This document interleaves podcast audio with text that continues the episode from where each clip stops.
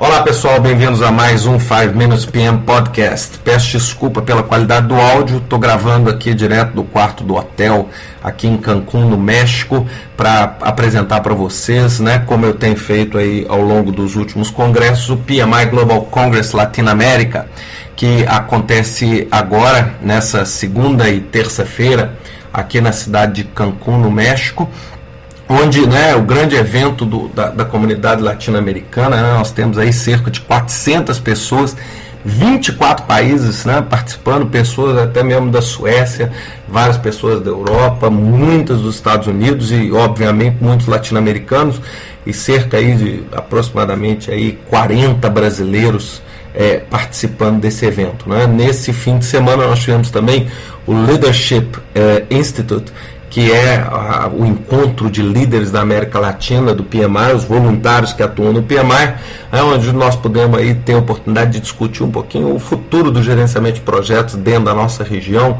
as oportunidades que aparecem aí, é, como por exemplo aí a descoberta aí desse, desse novo campo de petróleo da Petrobras na região da Bacia de Santos, que pode, num futuro aí de, de, de, de, pequeno a médio prazo, mudar completamente o mapa do país e o mapa do gerenciamento de projetos, que é poder preparar toda essa, essa infraestrutura. Né?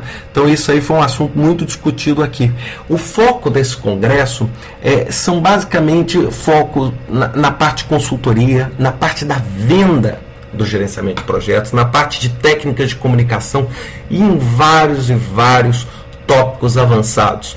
Claro, além de todo esse, esse foco técnico, é, existe um foco sempre muito grande que todos esses congressos lutam muito para apresentar, que é o foco networking, ou seja, conhecer pessoas. Né? Quando a gente pensa em 24 países, ou seja, a oportunidade que nós temos hoje de, de tornarmos o nosso trabalho, a nossa carreira e a nossa experiência algo global, né, tem sido de, muita, de muito valor para todos nós. Né? Hoje o Brasil virou um exportador de competência em gerenciamento de projetos. Né? Vários dos líderes que nos, no passado tiveram aqui representando os seus estados, hoje estão desenvolvendo suas atividades em outros países. Né? Nós temos aí líderes desenvolvendo trabalhos no Canadá, trabalhos nos Emirados Árabes, ou seja, as oportunidades vão, vão se tornando cada vez mais globais. Então a networking se torna fundamental.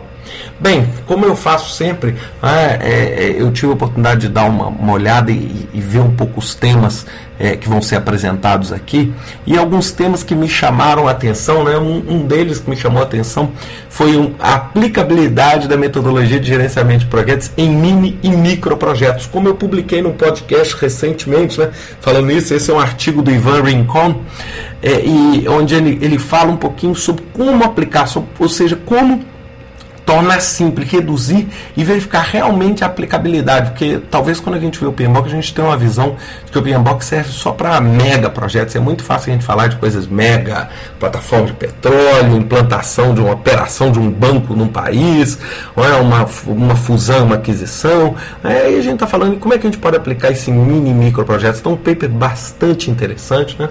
Nós tivemos também um, um, um, um teremos também, né, um estudo da aplicabilidade do gerenciamento de programa construção civil, é apresentado pelo André Croma, Coma, PMP do Brasil, né? ou seja, o Brasil aí está apresentando vários trabalhos. Nós temos um trabalho sobre priorização de projetos, aliás, uma das coisas mais importantes. Né? A gente tem aí várias técnicas hoje para se priorizar projetos, um, um paper do Leon Tripp. É, é, Minas Gerais aí, né, o meu estado participa aí com dois papers, um paper do Wagner Maxen do PMI Minas sobre Enneagrama, é, o uso do Enneagrama, uma técnica ancestral para poder é, autoconhecimento e conhecimento das partes interessadas, ou seja, uma ferramenta clássica de recursos humanos e comunicação e uma ferramenta muito interessante porque ela é uma ferramenta de domínio público, ou seja, todo gerente de projeto pode usar e fazer um ótimo uso disso. Né?